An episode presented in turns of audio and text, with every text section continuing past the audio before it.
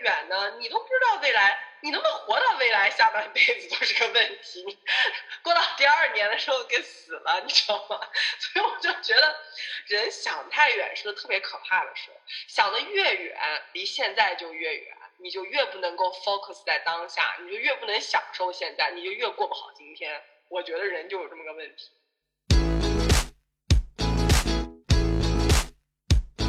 假如生活欺骗了你，还有我呀。假如有套套，假如有套套，我们开始吧。大家好。你怎么这么抢话呢？真是的，这个假如什么时候变成了这样的女子？她一直都是我我我一般要抛抛砖引玉之后，她才冒出来打招呼。现在她已经变成了一上来先大家好的那个人了。好吧，大家好，我那是一个积极乐观向上的 社畜。我不要做第二，我以前都是第一个说大家好的，凭什么变成你先说？OK，you go first。已经晚了。Too late，这个就是我们的仪式感，就被毁掉了，你知道？什么我毁了？你我们也应该互相那个 swipe 一下吧，这个这个 swipe 了好多期了，每一期都是你先的。是的，是一个今天我来做主的仪式感的一个东西。好，说到这里，嗯，听众朋友们大概也能听出来，我们这一期的主题呢是要跟大家聊一下。仪式感这个词，那我们为什么会突然想聊这个话题呢？没有任何原因，就这个词有一天突然冒进了我的头脑，然后发给假如之后，一般情况他会不是很肯定我的选题，他一般情况下都会反驳并想出新的选题。哎，在我这种莫名其妙想出来仪式感之后，他居然说嗯可以聊，我心想啊，原来假如对选题的判断也非常随便。对，主要最近身体不太好，所以就想到啥就聊啥吧。他刚才在开始之前在跟我讲说，就是我们最近在吃这个王力宏的瓜。嗯，没有，我还是想先先给大家就是给我们证明一下，我觉得就是最近佳节将至啊，你看那个双旦节，然后转过来春节，我没算日子，估计也很快了。反正就三个大节，对我们中国人来讲越来越近了，那就是整个人都在一种我我要 party 的那种 mood 里面，所以我觉得讲一下仪式感这个东西还挺好的。比较符合十二月份的主题。现在国内过圣诞节的氛围还浓厚吗？不是一度好像不让过圣诞节。应该是现在不太让商家去宣传这个概念了吧？其实我觉得被资本主义禁淫了这么多年，不让过，大家本能的也想去过一下。其实就是到了年底，大家就想有更多的这种 opportunity，然后去享受一下这个跟朋友、跟家人团聚，然后一起分享快乐的这个场合、这个机会。我觉得是。我们呢要从圣诞节拉回来，先讲一下最近在吃的这个瓜。因为在开始录录这个节目之前，假如最近跟我讲他。最近吃瓜吃的就是头晕目眩，吃到亢奋。我跟你讲，那个周五那天，我大概十一点多一点，我从我家那个小区门口一踏下车，我微博里面刷出来李静蕾的那个微博，我真的就是感觉路都走不动了，站在路边大门口看完，然后才慢慢往我家楼下挪，就一边看一边觉得太劲爆了，然后一边看一边觉得好，就好生气啊，就觉得想就是如果我是超能力者，手里就。生出一把大刀，然后就直接冲去要砍王力宏的感觉。你会觉得那个瓜很劲爆吗？我不知道为什么，我觉得他说的所有的事情我都有早就知道的感觉，所以没有很劲爆的感觉。稍微有一点，就是有点印证我对他那个印象了。对，是不是就很奇怪？你会发现为什么他这个文发出来很快，大家就非常快速的相信了他，是因为很多你长年累月心中产生那种奇怪的。哪里不对劲那个感觉，突然就得到了印证。因为王这个男的，他身上有很多奇怪的点，他不像一个真的人，所以你会觉得他一下子就解释了很多的谜团。就是为什么我没有很吃惊，我就哦，果然是这样。对对对，就是 I knew it，我就知道。对，那么这个瓜跟我们今天的主题到底有什么关系？就是我们为什么从仪式感扯到王力宏的瓜？我觉得是这样，就是刚刚我们聊说王力宏他这个一开始跟李金磊就是公布婚讯，然后包括那一系列迷惑操作，他家有一个全家福，好像还 P 上去两人。对，就是说他当时。就是非常仓促的公布了婚讯的时候，为了表露出啊这个女的跟他们家人关系超级好，超级好，他就干脆发了一张全家福出来，全家福里面有他们全家，然后旁边有个李静李静蕾，当时就很多吃瓜群众说这个女的像是 P 上去的，就非常突然的冒出了一张全家福，不像是早就关系很好照了的照片，就有人扒出来说有 PS 痕迹。所以就在讲说，这到底是没有呃仪式感，还是有仪式感的这样一种行为？我当时想法就是说，他可能这个婚姻，他们俩走入婚姻，可能就是因为太缺乏仪式感了，所以才反倒就是印证了当时的匆忙和仓促。可能有的时候仪式感就是给人增加了一道难题，就是你不能把这事儿做的太仓促，你必须要准备好，然后因为没有，反倒显得这东西没保障。是不是侧面的反映了这个问题？我是这么看的，我觉得他俩确实在爱情这个层面上缺乏了太多的仪式感。但是你反观从我们这种儒家传统背景家庭来看，他们俩其实出现在很多这种家族文化的里面的仪式感场合，比如说像那种全家福啊，像那种两个人一起在那做饭呀，然后什么就生出了孩子，三个人合影，全都是那种就是家庭概念为前提的那种仪式。简单来讲，有点伪光正。就是你看不到这两个人这一个家庭真的真正的个性，或者说他俩有没有个性，咱们也不知道。反正看出来就是那种我们儒家文化里面渲染的一个家庭应该是怎样，他们仨人出来就是怎么样，稍微有一点虚，就跟王力宏一贯以来给我那个感觉特别像，对，跟他的人设就很像，跟他表现出来那种啊完美偶像那种很奇怪的大好青年的那种做派非常相似。他们当时很多人就说啊，王力宏你一个美国国人啊，你还怎么怎么样，这么传统怎么怎么样？恰恰就是因为他是美籍华裔，就是因为他是华裔家族，他可能比身在大陆的那种传统家族还要传统一百倍。因为你们想，他们是从某一个古时候的时间转移到了另一个国家以后，他就凝固在那个时间了。因为他为了要对抗他的所外对外的那个环境，他要保留他当时自己的那个文化内核、传统什么的，他就死死的凝固在那个非常对我们可能现在发展都已经淘汰了的过往往，他们就停在那儿，所以他们可能会比国内要更加的传统。所以我反倒觉得他这种家族培养出来的人，我前两天分析嘛，就是说，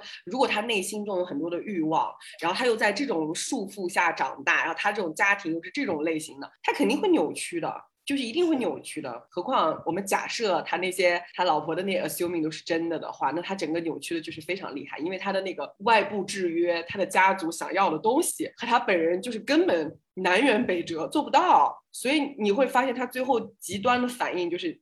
他做了很多，你要我传宗接代，我就干脆猛的死生三个，生出儿子来立马把这个老婆就踢掉，老婆就完全成为了生育机器，就他就会走向这样一个极端，所以这个人是很扭曲的。这个我觉得要从心理学一些知识来分析的话，你就觉得他超我太高了。我们说一个人有自我、本我、超我嘛，他超我一般掌管道德观念，或者你心目中你应该是什么样子嘛。那每个人给我们定调都是我要一个成为一个优秀的自己，他给自己定。可能就是那个传统儒家里面那种一个男的应该是怎样，结果呢，他本我就是那种就是我要出去玩，然后我要出去浪，我要浪一个小浪蹄子，所以他的本我超我的差距太大了，他整个人扭曲的度就比普通人要高很多。然后他自我没办法把这两极给他弄弄到一块儿，然后他就两边来回横跳，镜头前我就是儒家那个士大夫，然后那个私底下我就是一个小浪蹄子，那你说？那怎么办？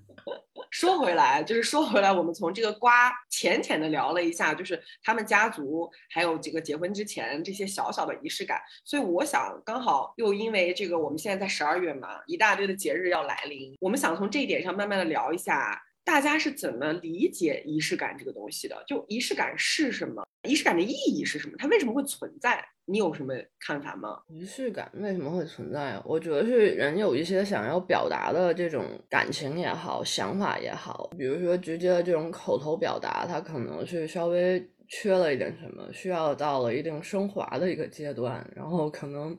你就需要一个仪式这样的东西来传达它的重要的程度，或者说你们这个关系的一个另外的一个开始吧。我觉得可能是这样。你知道我我特别巧，就是我跟你决定要聊这个以后的昨天吧，我刚好跟我闺蜜就是王子嘛，我们在群里面说聊天，因为我忽然发现我男朋友跟王子的性格特别像，而他们俩都是双子座，他们俩特别像，就是一个女版一个男版。哎，因为认识王子太多年了，一下意识到他们俩很像之后，很多我男朋友的一些特质也得到了解释。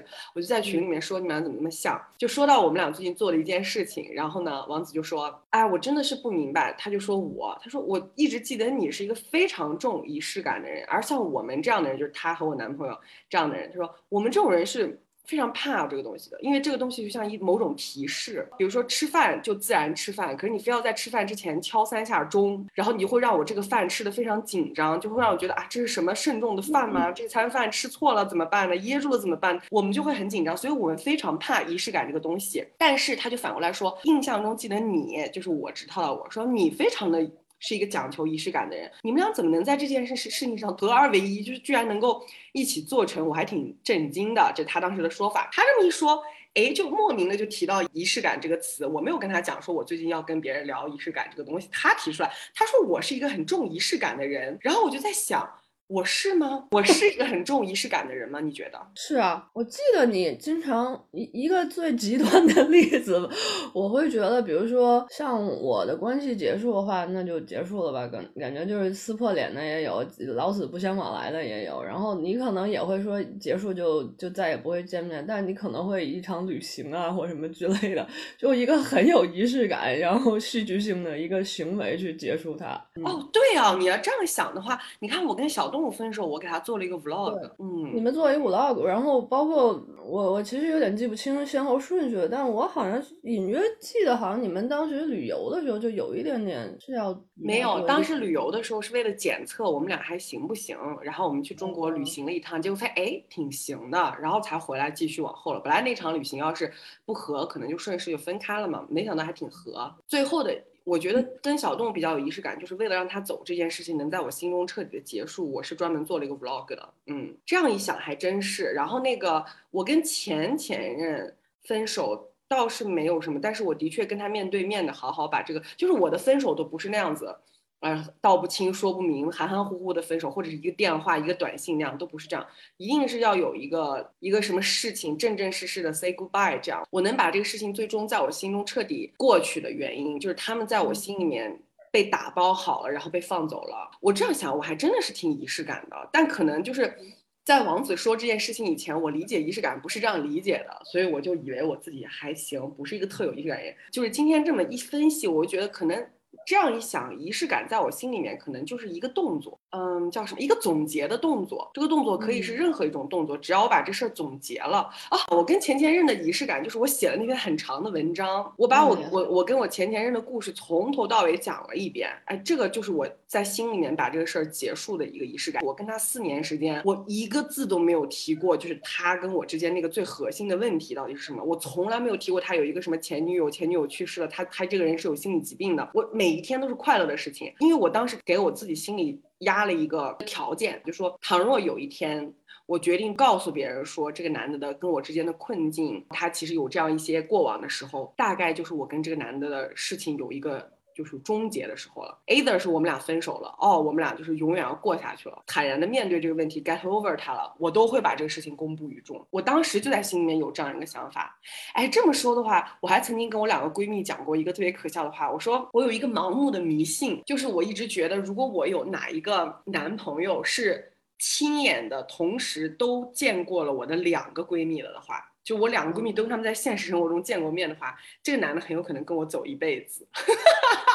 我有一个非常奇怪的迷信，然后当时就遭到我两个闺蜜的极大的嘲讽，就是那种，就是觉得怎么这么可笑。我怀疑可能就是因为我经常说这些事情，导致王子就觉得就印象非常深刻的说你是一个非常有仪式感的人。我想想还真是，我觉得仪式感在我这儿可能更像是一个。只对我来说很有意义的动作，确实，你你说你个人的迷信，但是我们想这些仪式为什么会有？就是一开始都是跟宗教相关嘛，比如说我们起个雨，然后来来舞个狮，那个弄个龙的那种，然后可能那那边西方那边也是跟那个基督教的一些活动有关，然后它慢慢从一个大的仪式变成一个个人仪式，我们有婚礼，我们有葬礼，我们有可能 party，然后慢慢蔓延到我们个人生活里。再再到我们每个人有每个人各同自己建立的一些就是生活上的仪式也好，然后可能就是一些信念也好，就是这种我觉得是一个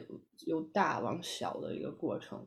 确实，就像你说的，就是它可能是一个总结。呃，比如说我们爱情到一定程度，我们要进入下面一个阶段，就是婚姻这种。可能是我以前对仪式感有一些误解，我以为仪式感指的就是那种很大型的事情，你知道吗？就是好要什么招朋。引伴，然后啊，一大群人聚在一起，就是对我来说，是不是要什么 party 啊？好像要一个很盛大的庆祝啊？对我来说是仪式感。但是刚才想完这一番之后，我我大概想明白仪式感是什么了，它其实就是一个。对这个事件参与者本人来说，一个非常有意义的动作。哎，这个动作可以微小到，就比如说是我去写了一篇总结性的文章啊，就对我来说是仪式感。这个动作也可以是啊费劲儿一点的、高级一点的，做了一个 vlog 的这种仪式感。或者这个动作是想个好点的事儿吧，可能就是啊两个人共进一个晚餐，吃了好吃的东西，这个就仪式感了。或者就是两个人在那个特别特殊的时候，抱着那种我知道此时此刻的是很特殊的这个信念打了一炮，对我来说都是仪式感。这仪式感好像就是它可以是很小的事情，甚至可以就是接个吻，但是在接吻之前，我们可能说一些。比如说 happy 什么什么，比如说 happy anniversary，happy birthday，然后说完这个话，看着对方的眼睛，很认真的去接吻，对我来说都是仪式感。可能呃，仪式感的重点在于参与者本人意识到此时此刻的特殊性就可以了。我觉得是，呃，或者说呃，这个话说，我我其实就还觉得自己还挺有仪式感的嘛。但是你没有意识到，直到王子那样说的话。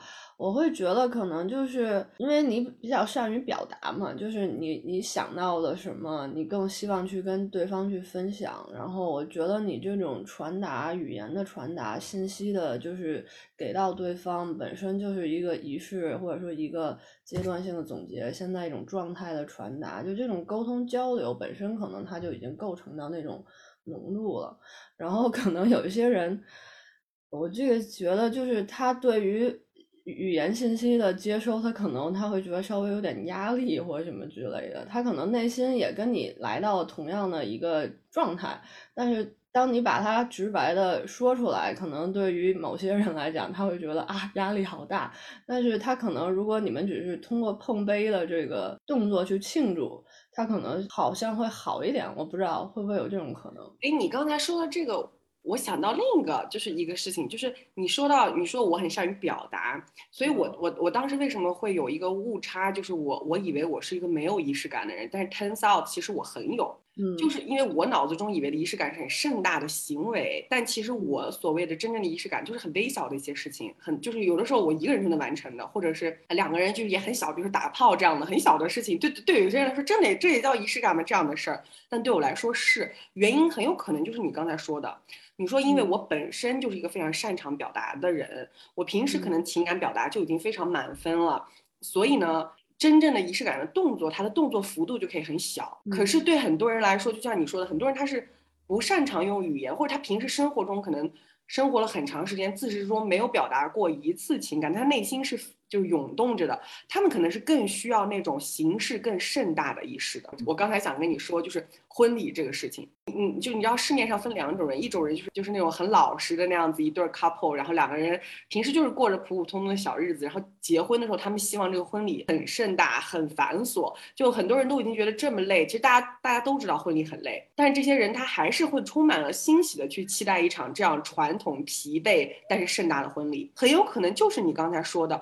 当人在普通生活里本身就是没有那么丰富的情感表达的时候，他需要一个很盛大而繁复而疲惫的东西，一口气把他的情感宣泄殆尽。你要像像我这样的人，我们刚好现在聊到婚礼了嘛，我一直知道你是想结婚的嘛，你你有给自己的婚礼有想象吗？就是什么样的婚礼是你希望的婚礼？我其实这两年看阴间新闻看多了，我也没那么想结婚，思想发生了转变。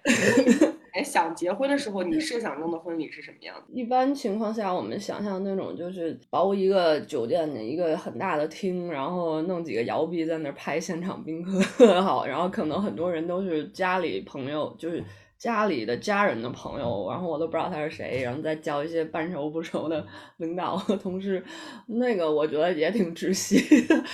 呃，我自己其实很喜欢的婚礼，可能就是草坪的那种婚礼，户外婚礼吧，就是找一块草坪空白的那种地方，只叫我身边很熟的，然后我很爱的，然后我也确定他们是爱我的这一群人出来，然后我们可能就是。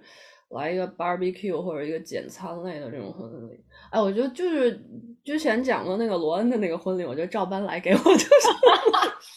你给听众再重温一下，他是什么婚礼？他们一群人坐在 bus 上是吗？他当时结婚的时候，他包了，我都不知道从哪儿找的，就是那种感觉是我们儿时才见的那种小巴，它不是很看起来很浮华、很光鲜亮丽，但是你会觉得这里面的这一群人真的是很。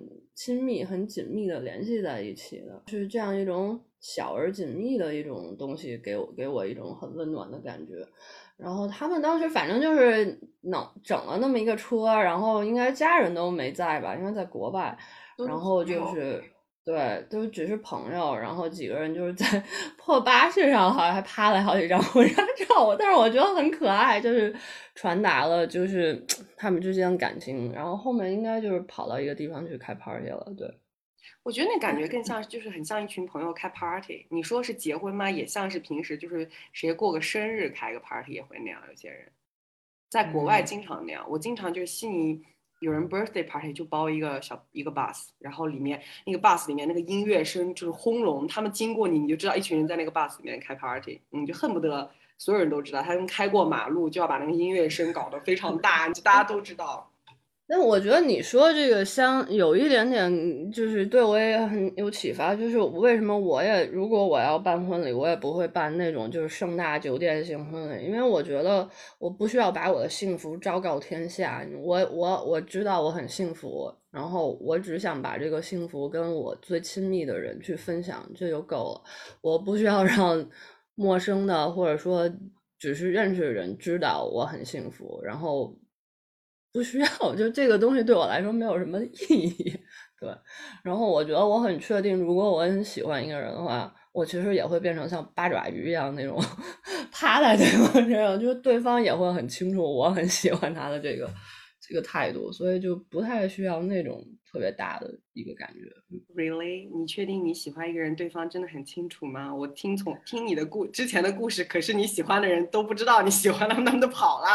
哎呀，但是我自己会，哎，我觉得这里还有一点，就是大家普遍不把这种就是行为作为一种爱的表达。就是我特别喜欢一个人的话，我是很喜欢。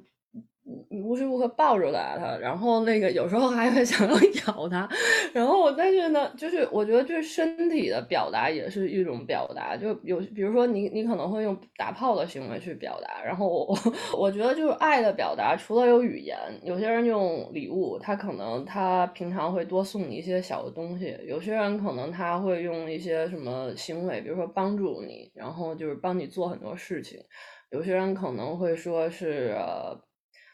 就是身体上的更更多的接触，我觉得就是平常大家有更多的去注意到对方是怎么跟你表达他对你的喜欢的，是不是真的说是他不给你买东西，他就完全不喜欢你？可能只是他没有意识到买东西送送礼物是一种表达，或者说那个确实，或者是那是对你来说是一种表达，你收到礼物你感到爱，但是对那个人来说，可能送礼物并不表达爱，就很多。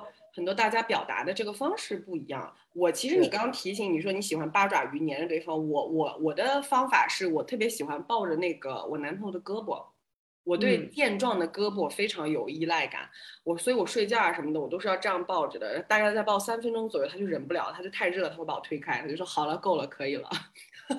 怎么像对猫一样？临睡前也是，我就会说我们俩都要睡了嘛，面对面，我说好。现在可以开始了吗？他就说好吧，来吧。他就把胳膊这样伸过来，然后我就啊抱上。大概三分钟以后，他说好了，时间到了。我说好吧，然后 就这样。有一种婴儿奶嘴的感觉，说嘬多了嘴会变撅，然后所以别嘬。对，而且他每次给我把胳膊递过来的时候，都有一种上刑的那种感觉，说好了，开始吧。就闭上眼睛，因为他非常的怕热，他觉得我只要一抱他，过一会儿我我的体温就会把他搞到全身爆热。可是我真的非常喜欢他冰凉的健壮的胳膊，就是我整个人就会整个人就这样扒住他，他胳膊很大，刚好可以塞在我的两个奶中间。然后 你这段是准备原封不动的放出来吗？能听到这句话的人都是我们的幸运听众，就说明你非常认真的在听。经过了这句。叫做就是彩蛋，是我们埋在这期节目里的彩蛋。看谁听到这里，听到了的就举个小爪爪，我们就知道哦，你有认真的听到第四十多分钟的时候，对吧？这是我们埋的彩蛋，以后我们可以在节目中经常埋一些就是落在不同地方的彩蛋，看谁听到这里。因为有些人假听，你知道，他打开我们节目哦，就对外宣称说听了，大概就听了前三分钟，他就关掉，这种就不算，他就听不到我们的彩蛋。你这个彩蛋要是被核审人员听到了怎么办？你不要说呀，你不要把他的名字说出来，他把他他通过关键字找到了，好吗？笑死了！你觉得我形容特别特别那个就形象吗？你可以想象的出来，嗯，就是非常的。作为一个平胸，感觉我刚才真的想象一下，我好像这辈子无法感受到这样的感觉。就是特别的好玩，特别的有亲密感，我可喜欢了。这是我最喜欢一动但是是我男朋友有点无法忍受的动作，他觉得太热了。我们就回到这个婚礼的事情上来，我们继续说一些健康而蓬勃向上的积极的话题啊。这个刚才假如跟大家，刚才假如跟大家讲了，就是他的理想中的婚礼，但你知道我的理想中的婚礼是什么吗？你猜一下。你理想中的婚礼？我不知道，我脑子里出现海画面是海边，不知道为什么。我还以为你脑子中出现画面是我在打炮什么的。哦，你这么一说，好像还很有可能。在海边打炮，然后有一个那种围幔围起来房子，然后海上炮声依旧当中，你在打 炮，挺 romantic 的。我的妈呀，就突然出现了电影画面，我们可以把它拍到一个电影中，写到剧本里，挺好的这个想想法。但其实我。实际上，就是在我很小的时候，每当幻想婚礼啊、结婚啊这些东西的时候，我脑子中是没有仪式的，就是我从未幻想过，就我的想象中是没有任何一种市面上已经见到的仪式的。对我来说，我就觉得仪式不重要，就那个东西没所谓，嗯，有没有都无所谓。你知道我看重什么吗？我看重在法律文件上签字的那个东西。你这也太不浪漫了吧！我的天呀！真的，我的我的我的点就在于落笔签下姓名，或者是按下手印那一刻，我就哦，so romantic！我太震惊了。假如发出了鸭子的笑声，你稍微注意一下，好吧？我们听众对你还是有幻想的，你不要笑的那么难听。没关系，doesn't matter。对，就是我只我我对婚姻、结婚、婚礼这些所有的词的唯一想象。就是一一双手在那个文件上面签字就没有了，就是我只想过这件事，而且我觉得那那那那个瞬间的感觉给我一种特别强烈的满足感和舒适感。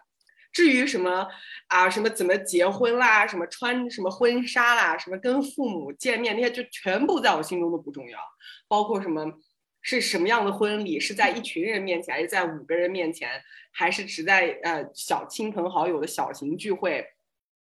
甚至就是我当时想的，就是比如说，接着在这个签字之后做的事情，可以是两个人就拉着手去旅行，这是我想过的一种，这就是就对我来说，这个就叫 marriage，就叫结婚，就是他们做了一件，比如说两个人拉着手，在签完字之后拉手一起去旅行，这个旅行就是为了庆祝这个签字，就对我来说，这个就是婚礼了，嗯，就就这些，所以我完全没有就是说。就是就是市市面上所看到的，包括你刚才说那些草地那种，就是西方经常有那种你说的那种婚礼，小型的，连那种我都没有想没有想过。就是我觉得，嗯，就觉得有点麻烦，因为你知道吗？西方草地婚礼有一点有一点略微的，呃，就是跟我刚才说那个有联系，就是他那个草地婚礼是现场签字，它其实更像是草地婚礼是现场去做那个仪式，就是所谓的 vol，就是宣誓。所以它不像我们，就是我们经常搞那种酒店包酒店婚礼，在上面一个司仪问出特别傻逼的问题，然后你就觉得说啊，现在新郎可以亲吻新娘了，那本来他也可以，就不用你说。就是我当时觉得，哎，还有什么？就是我们为什么要搞这一套西不西中不中呢？其实我跟如果硬要说中国的这个仪式的，我更喜欢就是那种传统的，什么上个花轿什么的，吹着吹着唢呐，那种我倒觉得很，我倒觉得更像是中国的结婚仪式感，说什么三叩头，什么一叩头那个东西，我觉得那个可能是我们的一种仪式。但是现在搞那种中不中西不西的，我特别烦，就是因为中国的这些 couple 他又不信教，就是本如果我说的是不信教的 couple，为什么要说那个什么宗教的那个誓词？我也觉得非常奇怪。你是因为大家觉得那个誓词很好听吗？你用自己的语言，或者你再重新编纂一个誓词，难道编不出比那更好的吗？可能因为我自己是个文字工作者的缘故，我也没觉得那誓词有多好，你知道吧？还有一个就是就是司仪会问那些傻问题，经常悉尼这边经常会有一些小型婚礼，就是你刚说草地婚礼。那些形式我也不在意，但是我非常喜欢的就是，他们俩就是也是新娘走走走到新郎那儿，走到了以后，他们俩要干一个事儿，这个事儿就是旁边就是那个注册官，然后桌子上放了一个大大的像书，就是那上面就是法律文件，哎，这个时候他们就当着那个底下的人面前那签字，这个对我来说非常有仪式感，我就觉得哇，如果是这样子的话，我也不介意底下坐几个人看，但也不要太多，几个就可以了。就我突然意识到。嗯，你很确实很关注这个，我是完全很讨厌签字那个环节。我想到的婚礼就是一群人在像小朋友一样在玩就行了。然后我完全，你刚才讲那个签字那个画面，我想象一下，我就觉得我手会发凉在抖，然后我觉得我这一生都要压在这块了。真的吧？我我想象一个画面，我觉得我会逃婚。对，所以才说那个时候才对，对我来说才意味着婚姻。那些玩儿啊、闹啊的，根本就没有打破真正一个人的，就是对他有没有直面这个婚姻的勇气。他其实很，你知道，很我知道很多人在市面上是根本没有签字，但是但是却却办了婚礼，办了个盛大的婚礼，就是什么让什么左邻右舍所有的人张张告全世界说啊，我们结婚了。但是他们其实法律上没有结婚，就对我来说，那这个仪式有什么意义呢？为为什么要做这件事情呢？好奇怪啊！我我就觉得这个毫无意义。就是你你你哪怕让全世界这个地球上所有的生物都知道我们办了一场盛大的婚礼，都不如只有你和我知道我们俩在一个法律文件上签字，对我来说有意义。所以就是我认为的婚姻和婚礼，就只跟那个法律和落笔的那一瞬间，我觉得特有仪式感。我就是见过我刚刚说的，你说那种草地婚礼上有婚婚，就是那个结婚的人这样走过去，然后那边站了一个，应该是澳洲这边叫做见证官的这样一些人，他们面前放了个台子，还挺漂亮的，台子里面放那种很大的那种书本开业，我不知道那书是不是是不是 law of marriage 之类，好像就是 就是婚姻法，就放在那个上面。然后前面有一个签字的文件，然后两个人要现场在那签字，然后那个旁边的注册官在盖章，然后他来宣誓说法律生效。然后这个时候两个人在移步到旁边有那个白色那个拱门嘛，那个拱门旁边就立着这个东西，他们在移步到白色拱门那儿，后面站的是神父，就等于说是先法律注册完了再走宗教仪式，再说那一段我们经常耳熟能详的词。就整个这个环节是你硬要说让我选一个我我希望的婚礼，那就是这个。但是这个婚礼里面所有的流程我都不在意，我就喜欢那个签字的部分。我觉得那个部分太厉害了，超级超级让我满足的。天，我我我感觉我现在整个人都焦虑起来了，因为我想象签字那一刻，你可能之前还要谈半天。这个乱七八糟就是 print up，然后啊，整个人都不好了。我现在，哎，你觉得签字很麻烦？你不觉得租个车，然后穿上搞婚纱，然后还要试衣服，然后在上面跳舞、办 party，花那个钱，你不觉得那麻烦吗？那个你平常多了。Party 你也会这样玩啊？你你你要如果要一个化妆舞会，你也会去找那些衣服，你也会去联系场地。然后你要出去玩的话，你也会租车或者。对呀，就是这件事，这些事情的这个费劲儿度，难道不比签个字儿要多吗？哦，我觉得跟你平常出去玩是一样的。对，是一样的，但是签字要比那个要低，就是签字的那个劳苦度比这个低多了呀。就是对我来说很简单。签字那个对内心还有大脑的那个 burden 感觉，就是那个压力感觉，呃，我这样一讲，我还是恐婚的。你让我签字，我感觉好难。哎，所以这个才叫仪式感。你看，仪式感就是这个事儿不大不小，可能不一定，但是对这个人来说意义重大。就是还回到咱们刚才对仪式感的定义，仪式感是呃，我刚才说的是对一个你你觉得非常有意义的一个动作，但这个动作有可能在外人看来特小，也有可能在外人看来是个巨大的动作、繁琐的动作。但是重点就在于这事儿有没有对你来说哇意义非凡、很艰难，但是我做了，我觉就也不是说很艰难，就很重大。就最简单的一个举例，呃，比如说过生日，你必须这个就是办生日 party，这个人本身觉得我要。大肆庆祝一番我的生日，这个动作会让我的生日非常的愉快，会给我很大的满足感，然后这一大堆动作才变成了仪式感的意义，否则就就没有意义啊！不管你是给他一个蛋糕还是怎么的，都还是给他办一个很大的 party，对他来说其实都没有区别，对吧？就是必须得是这个过生日的人本身是他觉得啊，我这一个生日需要这样一群人来认可，需要这些动作，因为我觉得我这个生日特别重要，这个人本身他觉得这个事儿特重要。所以这个仪式感才成立。所以哪怕就是最后呈现出来的，可能就是他和他很爱的人两个人啊，互相在一个啊沙滩上坐着说啊生日快乐，生日快乐，哎接个吻。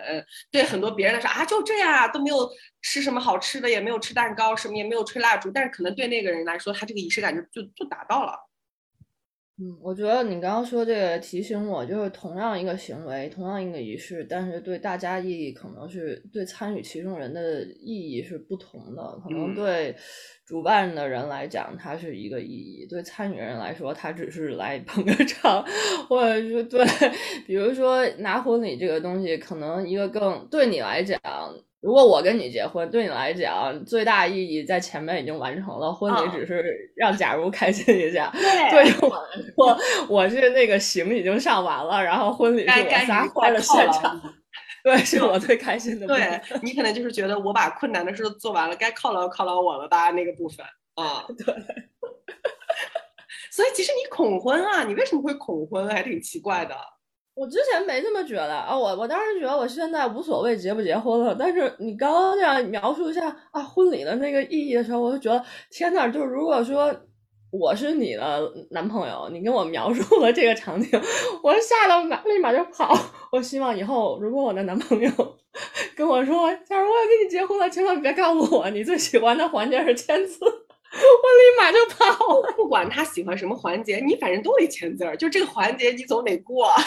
它是一个你要结婚，那你必须得做的事情。你不管对方喜欢，婚礼反倒是如果对方不喜欢或喜欢，有可能还不会举行。但这个签字儿是你只要结婚，你必然要做的事情，不然你就没结，你这婚就没结呀。那就不结了，反正我一定要玩儿。这是恐婚？难道你你会是那种为了我要办一个玩的 party，那我们签字吧？你是可以做这种事的人是吧？我考虑考虑，这个问题有点深。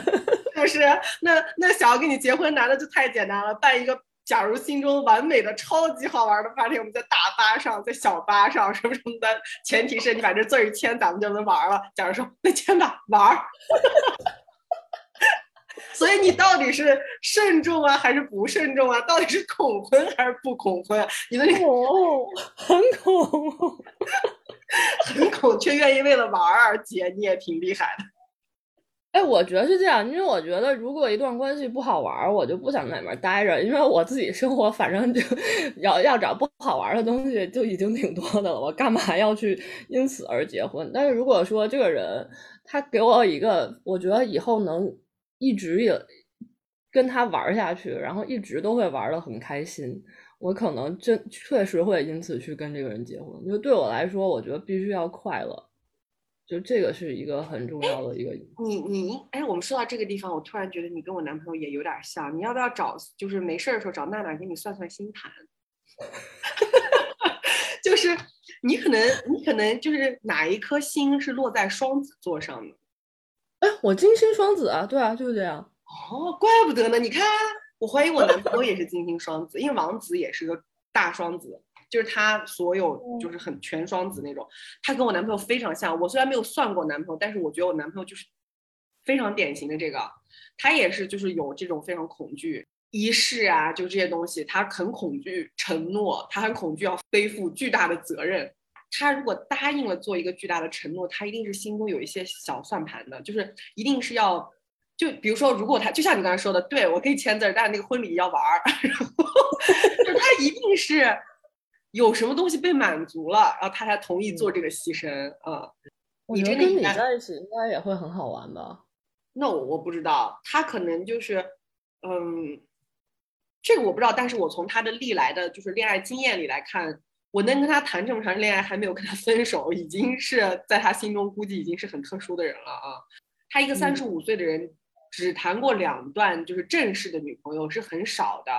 而且他们这种荷兰人又不是又不是咱们朴实的东亚人是吧？就是朴实东亚人可能三十五岁只谈两段恋爱，好像也挺正常的，听起来哈。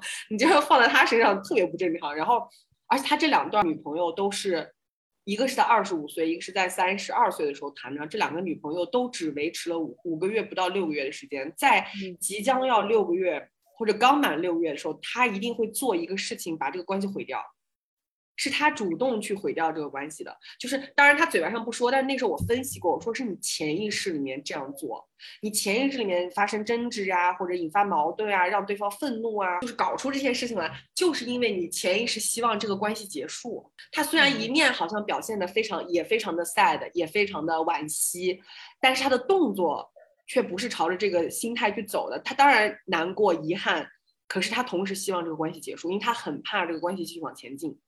他很怕被束缚，他现在经常会给我讲他那个三十二、三十三岁、三十二岁的时候遇到的那个女朋友，他就会经常提到那个女孩，他就会觉得说他有一点，他太 controlling 了，他就会提这个词。但是当我具体去仔细聊，因为我太了解他的每一段他的恋爱细节，我们最开始就聊的太多，我都知道。可是在我看来，其实是很正常的一些动作和行为，没有到就是说，呃，到他说他太 controlling。用这个词的话，很多人可能会想到底有多 controlling，是一个做了多可怕的事儿啊，controlling。但其实他那个女孩，那个女朋友呢，还是个挺活泼可爱的那种女生，肯定也是会吃醋啊，闹闹脾气啊，但是很正常，所有的女孩都会这样子。但在他眼中，这个就叫很 controlling，他就受不了了。因为我我现在这个女男朋友呢，是一个非常极端的自由主义者，就是他极端的害怕压制束缚。背负一些枷锁，他很怕这件事情。嗯，也是我们俩一次在吵架，也不是吵架吧，就是在深谈之后。他就说，他从来没有给我讲过以前说他父母之间有这样的事情。我只知道他父母是从结婚，从二十二岁、二十一岁结婚到现在一直在一起，长年累月没分开过。我就以为他父母一定是非常和谐幸福那种夫妻，因为他他也是这样形容的。但是那次他跟我深聊的时候就提到了说啊，其实他爸妈在他小的时候是经常吵架的，然后也很多次闹闹到就是分崩离析。经常有一次他妈还单独给他说，说我可能要跟你爸离婚了，就说这样的话，结果最后也没离啊，又复合了。又继续往前进，这些事情给他造成了很不良的影响和创伤。我觉得他非常的害怕，感觉像是为什么呢？你们都吵这么多架了，为什么还不离呢？以至于他觉得哦，一定是因为你们结婚了，一定是因为你们被这个东西给束缚住，害得你们如此的想离却离不掉，遭遇要承受如此大的痛苦一辈子。他就反而变成了一个非常恐惧于束缚关系，还有责任，还有长期的这种嗯承诺的一个男的。就是他这样给我讲完之后，我一下子就理解了哦，为什么他会。反而你看，跟我相反，我的父母是我很小时候他们俩就离婚了，以至于其实我没有遭受多少就是糟糕婚姻的创伤。就是我可能很小的时候，我记得在七岁以前，他们的确是有过吵架，而且我那时候非常心心累，就我特别讨厌他们吵架。我觉得夫夫妻吵架对小孩的影响真的很大。我现在都记得我七岁以前他们吵架的时候，我那种心糟糟，哎，不知道该怎么办，就是这两个人我选谁啊的那种痛苦。哎，在他们离婚以后，七岁以后，一下这个困境就解除了。我再也没有过那种很糟糕的感觉，没有过那种每天要惴惴不安，那个心里面很难受，那个压力也没有了。然后每天在学校，因为我是住校，过得也很开心。我没有很长时间的遭受到糟糕婚姻的荼毒，所以我反而就是对婚姻没有那么大的恐惧。我我对婚姻理解，可能因为我爸我妈早早离婚，反而变得非常的随便。我就觉得这个事情。可以有也可以没有，有也不是什么巨大，咱离就行了。因为他们他们俩当时离婚离得特容易，就有点像是咱俩做好朋友，做就做啊，不做我们就分手吧啊，就是那种感觉，就特简单。所以婚姻在我这儿神圣感完全没有，它不是一个好好宏大、好盛大的事情，它不是，它也不是一个多么多么糟糕和恐惧的事情，它也不是，它就是一个像去一个餐厅吃饭一样如此平常的事儿。就我也不会有那种恐惧感，说那个餐厅我不能去，进去要就就就要死掉了，就像就像我现在男朋友的那种感觉。所以，我其实 通过这件事情，就是对对这个小孩子这个成长起来，对承诺和婚姻的理解，跟他父母之间的关系，这个这个互动，又有了更深的一层理解，就是我男朋友的这个事儿。哎，那你刚刚说就这个，我也很好奇啊。就是如果说婚姻对你来说，其实也没有一个特别重大的意义，就是说好像进入婚姻就不能离，是一个特别大的承诺哈。那其实为什么还要结婚呢？就是你觉得结婚对你来说又意味着什么呢？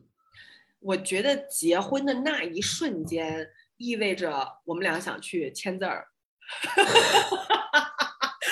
我这是一个套娃，好吗？你看，你看，就是我对婚姻的神圣感的降低，我觉得是跟它的法律意义在我这儿降低是有关的。就是我觉得两个人去结婚、去签这个字儿的这个可怕度，没有你理解的那么可怕。你有感觉到吗？你你对这个事情的觉得好害怕，就好像签字那一瞬间背负着很多。我没有，我没有觉得签字背负着很多，我反而把它当成一个仪式感。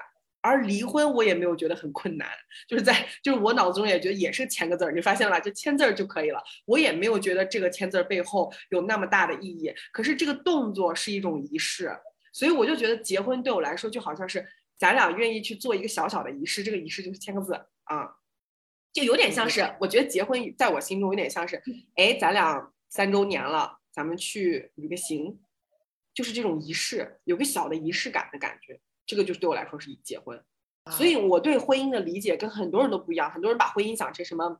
比如说我闺蜜，她认为就是人就是非常一个慎重的决定，两个人要啊，就是建立一个公司，然后他对财务这方面的东西是非常看重。他觉得两个人重组了自己的这个 financial situation，然后这个这个我也能理解。我我觉得如果我处在一个我也有很多财务要考虑的状态，我也可以接受那样的婚姻，但是。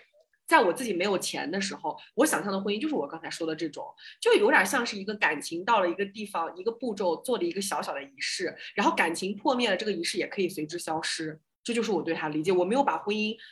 理解的特别的 separated from the emotion part，就是我没有把它特别的跟那个情感部分脱离，但其实婚姻本身是应该脱离。比如说我闺蜜迪巴是这样认为的。然后呢，我有一个跟广大群众特别就是差距特别大的一个对婚姻的理解，就是很多人觉得婚姻是 involved 两个家庭很多很多别人的这样一个事情。我没有这个想法，我从来也没有过。我一直觉得结婚就是两个人的事儿，以及。他们两个人如果孕育了后代，跟这个后代有关系，跟他们的上一代毫无关系。我对我，我觉得这个也确实是跟你、你爸、你妈他俩人好像没给你加诸太多，就是双方家庭的这种压力，可能有一定的关系。嗯，就是因为他们的他们的离婚，在我眼中就只有他们两个人做了决定，他们俩把这事做完了。就像他们俩结婚，在我眼中也是，好像我我我在很小的时候被他们俩灌输了一个概念，就是。我们的事儿是我们的事儿，你的事儿是你的事儿，你是没有任何权利来干涉我们的事儿的。就是我们已经做好这个决定了，你只能接受。而且在这个过程中，我发现他们的父母，也就是我姥姥、姥爷、爷爷奶奶，他们的亲戚，没有任何人有一丝一毫的力量能够控制或者是影响他们。他们也完全没有考虑这些人，以至于当这件事情发生之后，他们俩各过各的日子以后。反倒是把难题交给了那些人，那些人在燃着我，你知道吗？叨叨叨叨叨叨，希望我去做这个，希望我去做那个。我当时就心想，为什么你们希望我去做？是不是因为你们做过都失败了？是不是因为你们发现，在他们俩的决策中，你们毫无地位，就是你们一点影响力都没有？那个时候我就意识到，哦，原来这个事情是完全属于他们俩的，没有人有能力和权利能干涉，就建立了一个我的概念，就是哦，原来。Marriage 这东西只关系到签字的这两个人，为什么我觉得签字很重要？就是谁签字谁 involve 进这个婚姻，然后 involve 进这个婚姻，他就有权利，就是控制这个婚姻的走向，要还是不要。然后在我心目中，就是家庭别就你的上一代的家庭，还有你的旁支，还有你的小孩，因为我当时身处于小孩的位置，都没有任何权利和能力去控制和影响他们。所以我就觉得，哦，这个事情是完全属于他们俩的一个 power。我甚至被这种 power 给震撼到了，你知道吗？就觉得，哦，原来这个事情真的就只能属于他们，就有一种那种他俩一起私下里面建立了一个魔法力量。这个魔法力量别人是 无法拥有、无法继承，也不能够抢夺，然后也不能够被，也不能 influence them 的，以至于到现在，我觉得婚姻都是一个只关乎两个人的事儿，跟别人一点关系都没有。不过你刚才讲这个，我觉得就确实是现在摆在就大家面前的一个现实，就是正好因为你爸和你妈是比较独立，然后比较强强健吧，就是说他们会抵挡住一些家家人对自己家庭还有自己私人空间的一些入侵，所以他们完全自己去处理了这件事儿，然后就是让你觉得说婚姻其实是可以是两个人的，就确实是这样。但是我觉得可能也并不是所有人都能做到这么独立，所以这样的情况下，他们离婚可能就确实会难一点。就是他们的婚姻可能从一开始都是家人认为你老公挺好的，你跟他结婚吧，然后他是出于这样的初衷就结婚了。那到后面，其实你的意志从一开始就没有被完全尊重。你不管你是属于说还想再观望一下，还是说完全不喜欢，还是说结不结都行。其实到了后面，你都不知道该怎么做，因为你一开始的主张，如果只问你，你可能是说先不要结，但是你没有听自己的声音，所以到了后面要不要离婚的时候，其实就是你要听自己的，还要听家庭的这么一个一个困局。我觉得就是总人总要最终面对自己内心那个想法到底是要怎样。那你觉得你觉得婚姻会 involve 就是也需要 involve 很多家人吗？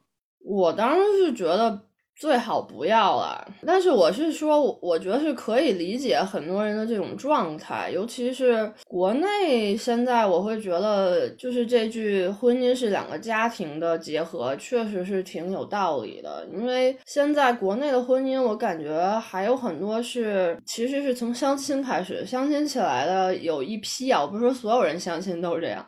有一部分可能他是说有没有房有没有车，然后家里几口，然后条件如何？那这种其实就是合伙做生意的这种一个状态。那你合伙做生意的婚姻，你当然要考虑公司的注册资本，然后背后的天使投资人靠不靠谱，然后以及最后对你后续整个家庭的投入。然后你这个分开可能意味着失去了一些资源，比如说对小孩教养的问题的帮扶，然后七大姑八大姨对。孩子可能上学以后办个什么上学的那个证之类的帮扶，这些东西综合因素考虑，它其实就是两个公司的合资，感觉就有点这种感觉，合伙做生意。那你这个样子的话。确实，你们婚姻是两个家庭融合，因为你自己一个人的资产不够，你你发现你要做一件事的时候，你要去再去找天使投资人，也就是你爸、你妈、你的亲戚。是的，天使天使投资人，你这个属那个比喻挺对的，没错。我我可能就是那种不愿意建大型公司，就两个人作坊的那种，所以就不需要投资人，就是养不起小孩就不生。对，然后我觉得就这这可能也是一个制度上不太完善，就如果你只靠自己，你你自己的这个。家庭运转不下去，所以你只能是以这样的一个方式去运转。像这样的一个情况下，然后出了一些问题，让你去结婚离婚，都是一个非常慎重的一个考虑。就是你要不要去搭伙做这一个生意，这确实是一个你想想挺惊险的。所以你说要面对一个这样的婚礼，是不是在那之前要，就像你说的，如果我们是一个。天使融资的这样一个大公司，肯定这个婚礼仪式得把这些投资人都请来，对吧？你 你公司成立剪彩，你居然不请给钱的人，是吧？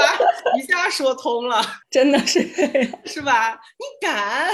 天使投资人，你的。大爸爸对不对？所以大家才要跪下喊爸妈这些事情，是不是？你看是不是一下就说通了？你们两个就是这个公司的运营者，你们不把大 boss 和那个大股东犒劳好，然后在底下在上面给大股东表演表演你们的诚意，演讲 说你们这公司 能多好多好，是吧？哎，真的是这样。而且你的天使投资人还有他们的天使投资人，就是他们也不是都要来啊，他们都要来坐着，还有天使投资人的好朋友。都要来看看，看看这个投资人这场投资对不对？就是大家伙，大家伙都看着呢。啊，这么一想，确实有点窒息。哎，所以这么说来，我们这些不愿意搞这种形式婚礼的人，是不是本身就其实不认可天使投资人制度的婚姻？可能本身就是那种，我要结了的话，我就真的只靠自己。我是这种人。我知道你拿别人的一分钱吃别人的一口饭，你就是要给别人负责的。所以我为了不负这个责，我不吃这口饭，不拿这份钱。如果我要想要拥有一个完全属于我自己的关系，我就不让任何人 involve 进来，同时我也不占任何人的便宜。就我不要天使投资人，我也不开大型公司。我就是一小作坊，我养不起我自己了，这作坊最后就去卖包子。然后也不生小孩，也也也不用把包卖包子的钱再供养一小孩，然后你知道吗？什么都不干。我要是包子卖的飞黄腾达，赚了特别多钱，我就生一个小孩，他做小包子。嗯，就这样。确实，我我也就这样的体会，就因为我不太喜欢对别人负责，就是我不喜欢对别人负责，我也不喜欢别人对我负责。就 我意思就是说，我不喜欢有一个人很快速的讲说。这一辈子你就靠我，然后我也靠你，就这个承诺对于我来说太重了。我就我不要靠你，你干嘛来靠？就告我去靠你。我男朋友也是，他每次跟我畅想未来，他就说我一想到 the rest of my life 就要干嘛干嘛，我就怕的要死。我觉得他这个思路好奇怪，我从未有过这种想法。就是我想任何事情都是短时效应。我我在我的一生中幻想事情，从来没有幻想过 rest of my life doing something，never，从未有过。我都是。未来一个月干嘛？未来一年干嘛？我最多一次幻想两年，就两年以上我都幻想不了。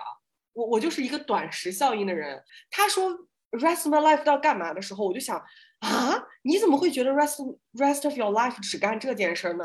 就我就会觉得 rest my life 会。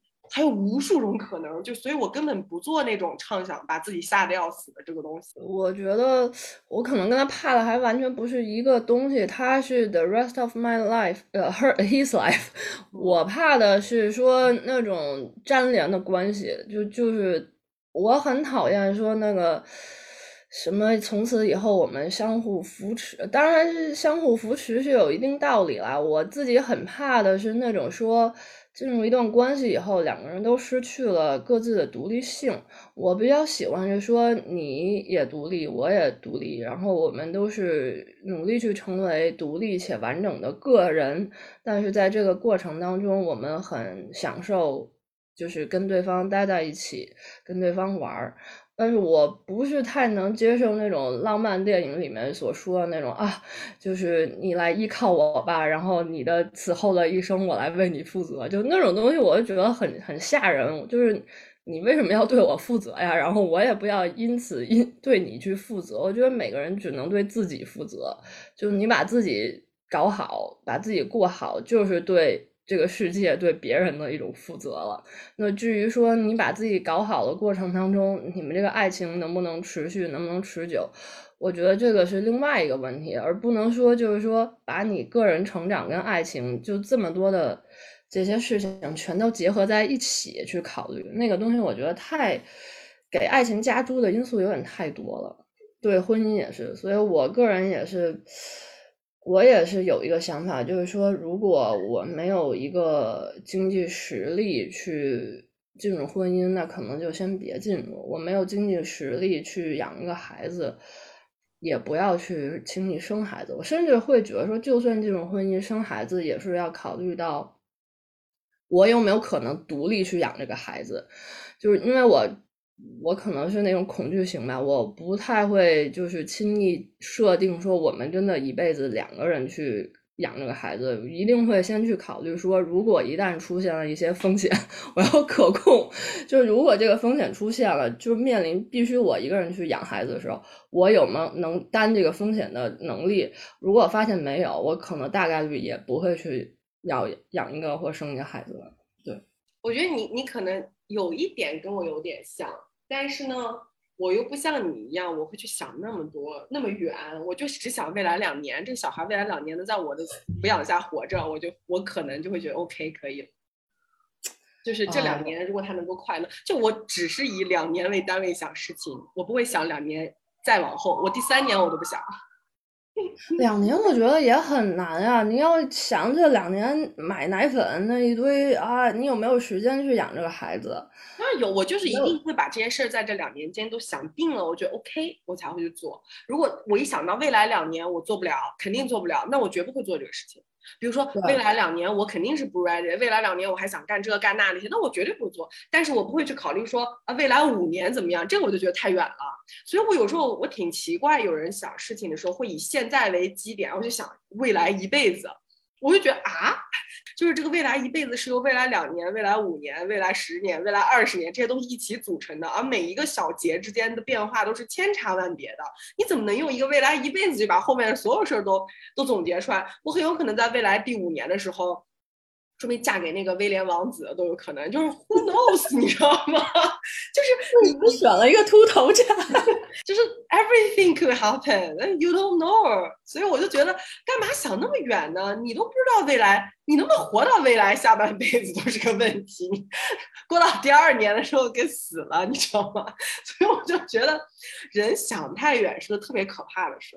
想的越远，离现在就越远。你就越不能够 focus 在当下，你就越不能享受现在，你就越过不好今天。我觉得人就有这么个问题，确实是这样。那为什么会想那么远？这可能就不知道了。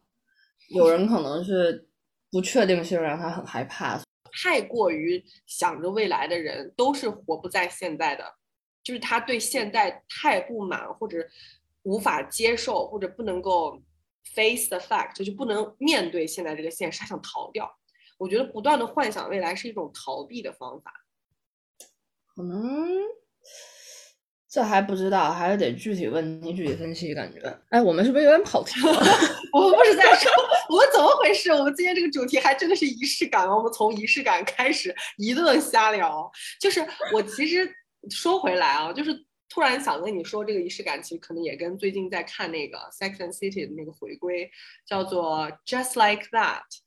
那个剧叫 Just Like That，and then Just Like That，就是 Carrie 老喜欢说这句话，在他写的那个文章里，以前，然后就他们不是现在拿这个做标题，新出了一个回归嘛，大家都五十多岁了，五十五岁的一群女的演的，我我觉得特好，是这个片儿里面把大家年老的样子都展现的特别清晰，他没有就是。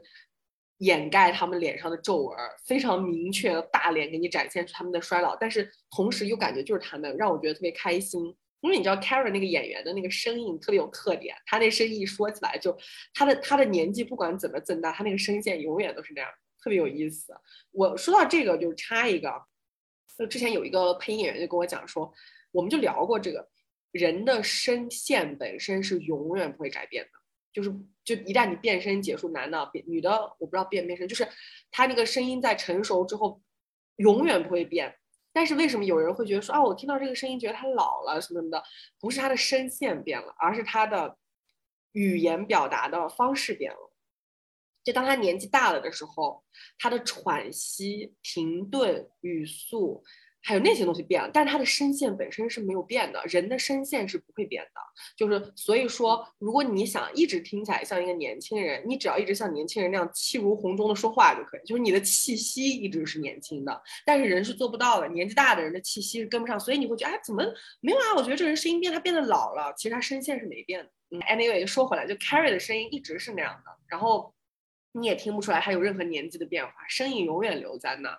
所以我有时候听到 Carrie 那个旁白，就会觉得这个剧还是以前的那个剧，一点都没有这这群年纪大了，时过已经二十年近千了，都没有这种感觉。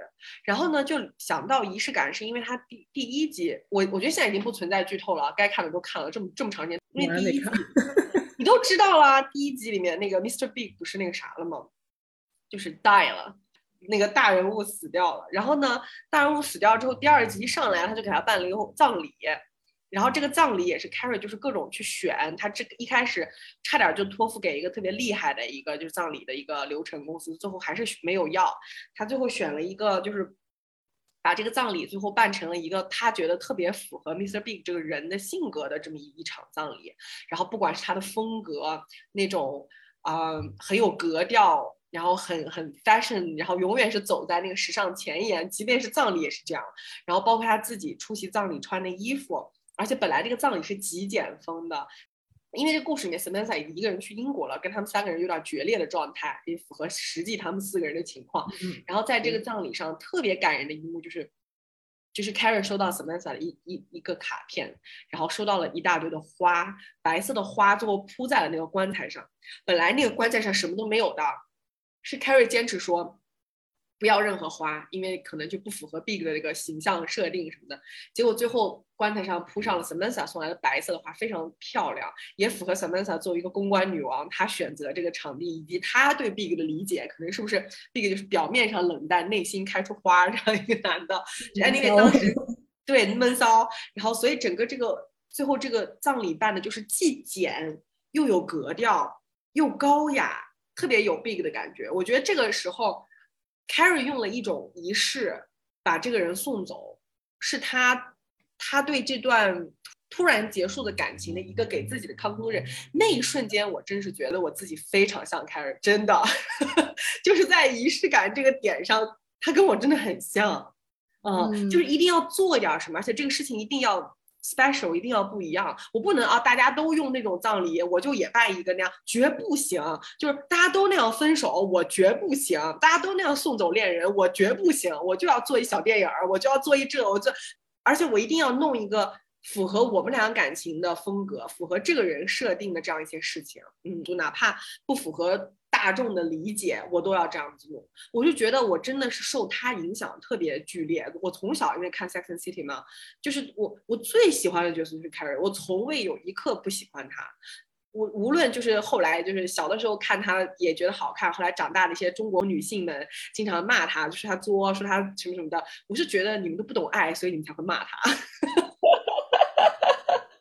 我能理解大家说他作的那些点，但是我我也觉得他这个人物确实是也写的很扎实，我我觉得是很扎实。他的作是体现在，因为他这个人物。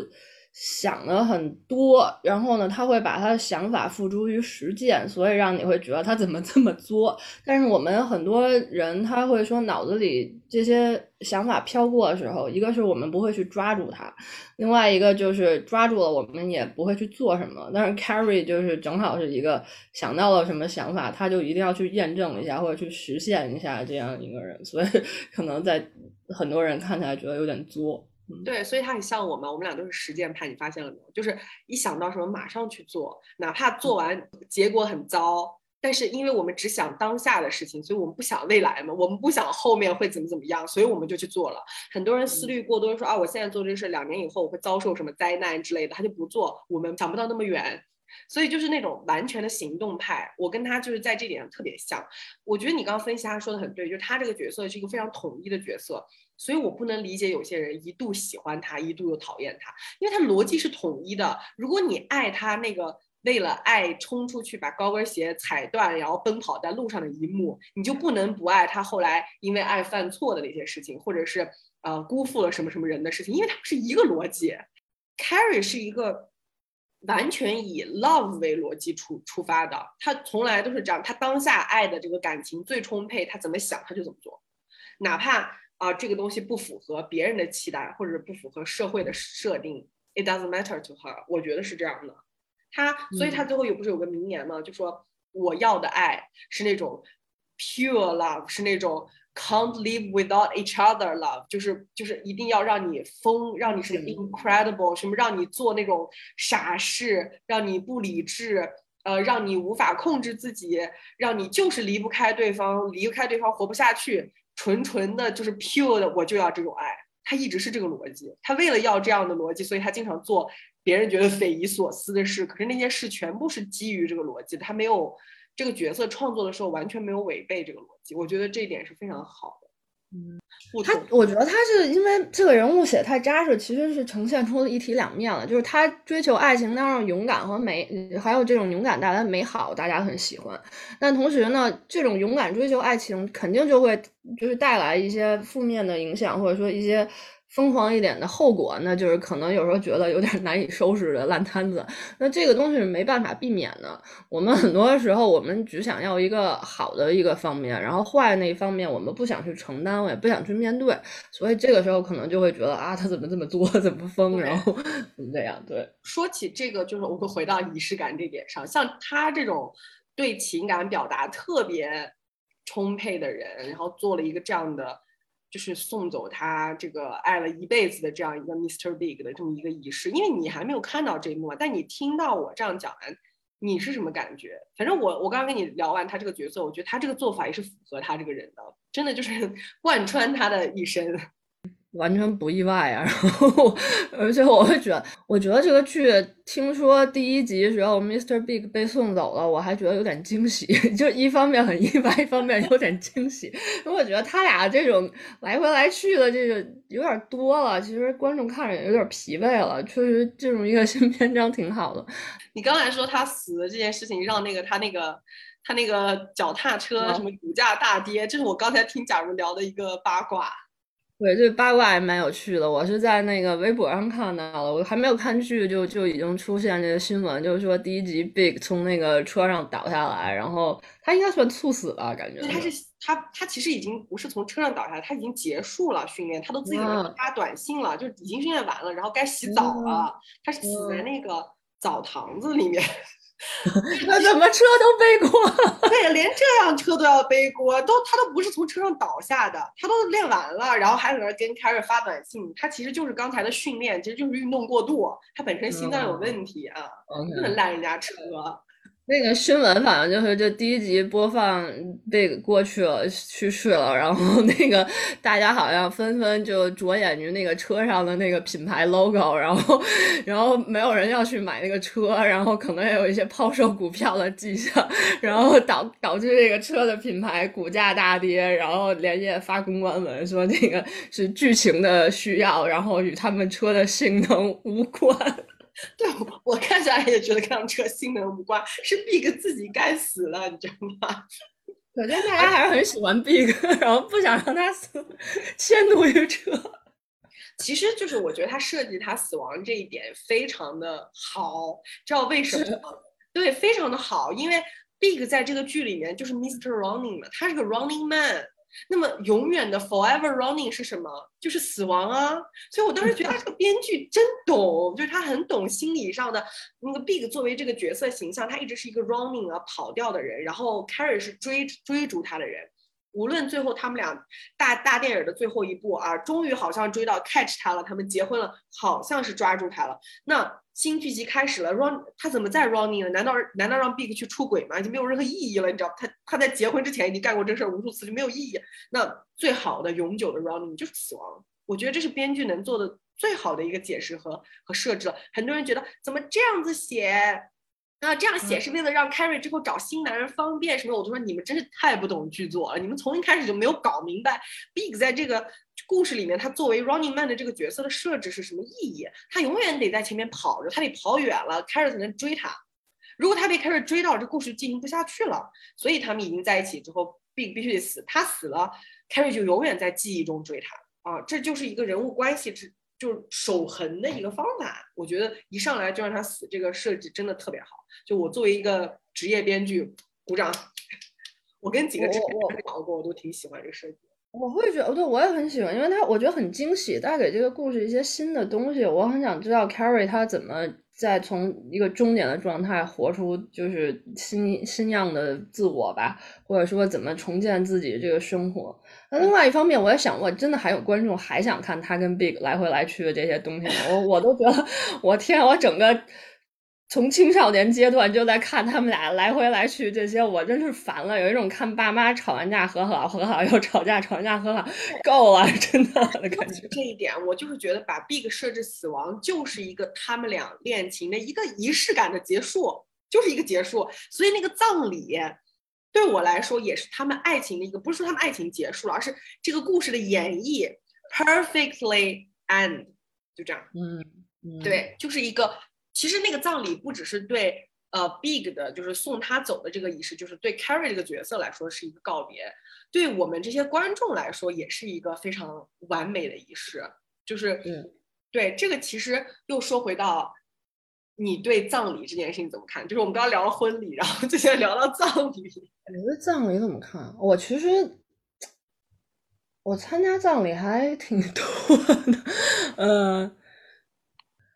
因为我今年我姥爷去世，我就没有回去嘛，就是回无法回去。我觉得葬礼有点太快了，其实就是对，当然就是对我我们中国人有一个有一个观念是入土为安，其实这个我不太理解，就是说一一个人死去了，然后他一定要先埋起来，埋起来以后，哎，不对，那个还之后的。我们葬礼一般好像是就人过世以后，大概一一周左右还是怎样，然后就可能都不到一周左右的区间吧，然后你你就进行这个葬礼。反正我在很小的时候，就家里有亲戚去世的时候。可能是因为跟那个亲戚也不是太熟，然后在那里我会觉得好像我跟我自己关系不大的一种感觉。然后，但是到了就是关系比较近的这种亲人过世的时候，就会觉得这个时间有点太短了，你没有办法真正的收拾你自己的心情，然后去考虑到说，嗯，失去这个亲人。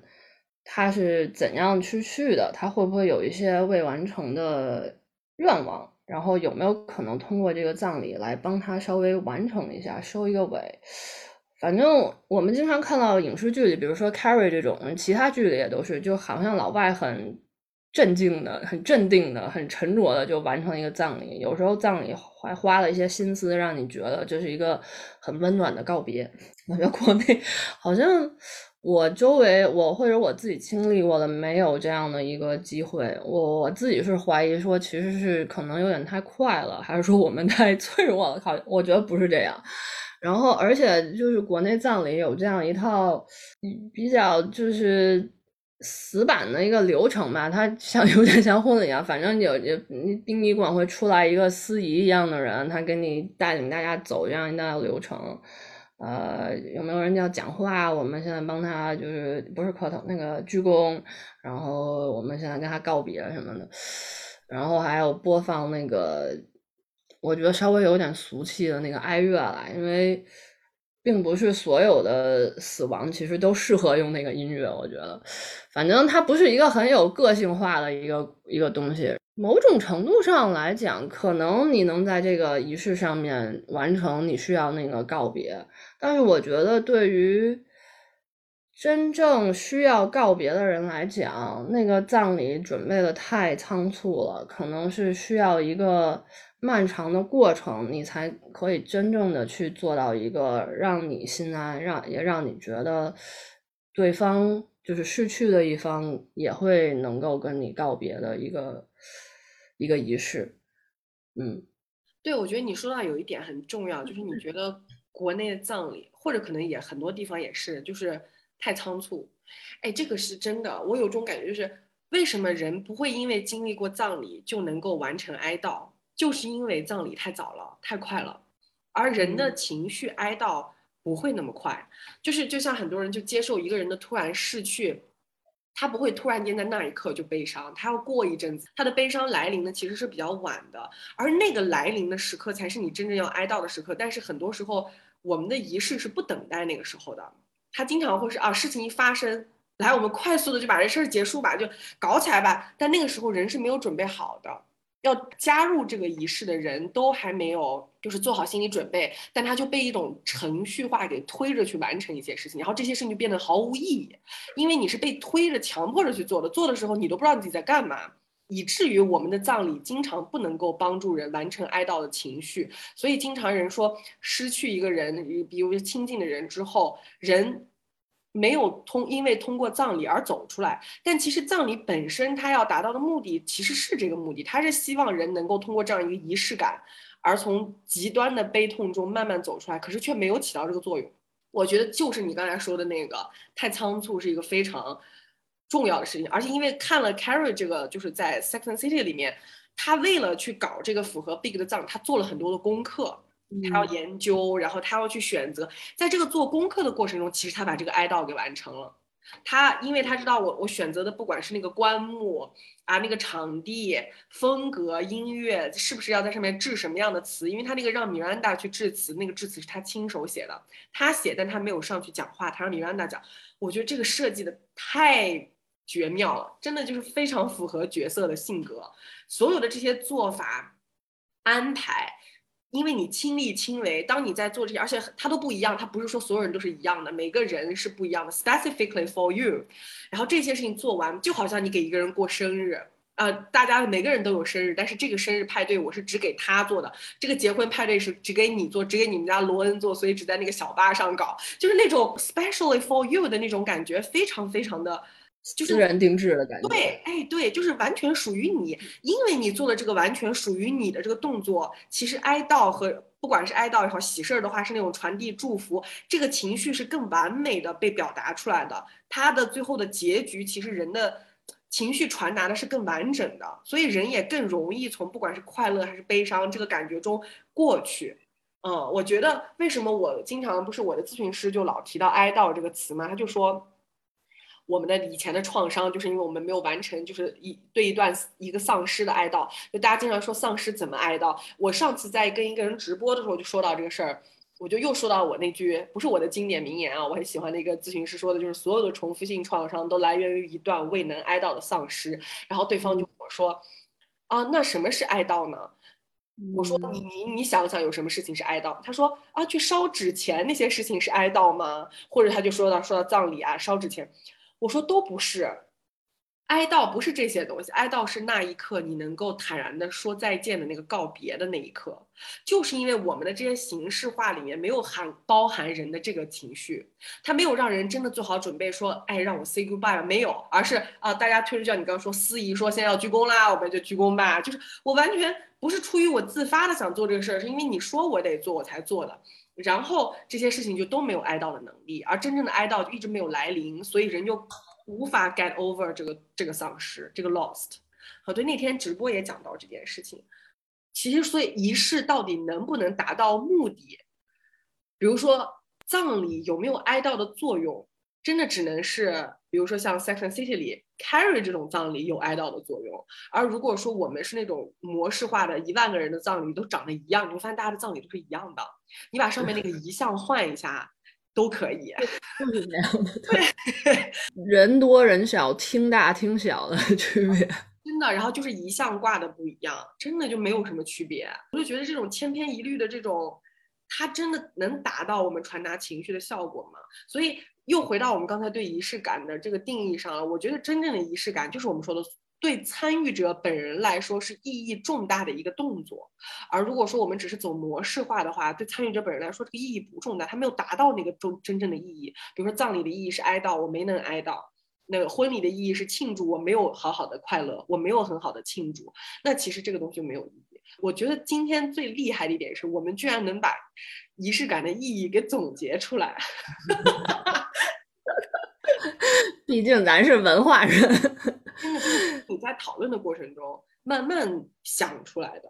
因为在我们开始这个话题之前，我自己都不知道什么是仪式感，我甚至都不觉得我自己是个有仪式感的人。然后，turns out 我是最有仪式感的人。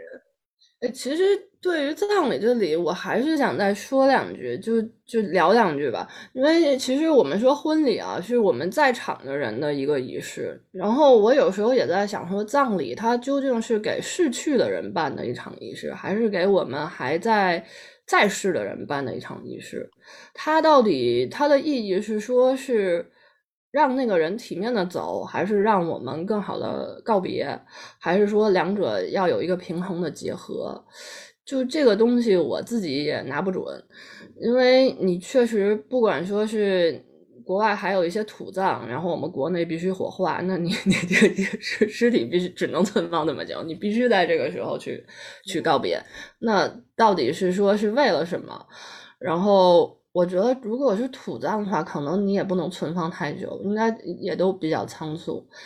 但是你说这个哀悼，它其实是需要很长一段时间才可以做完的。我觉得它可能是，就是说你肯定不会说让你啊一放放几年这样，但是一两个月我觉得是可以的，一一个月一两个月这么长时间。那我觉得国内的话。葬礼和这个事事发生的时间中间间隔有多长时间？我觉得很多时候一两个星期就发生了。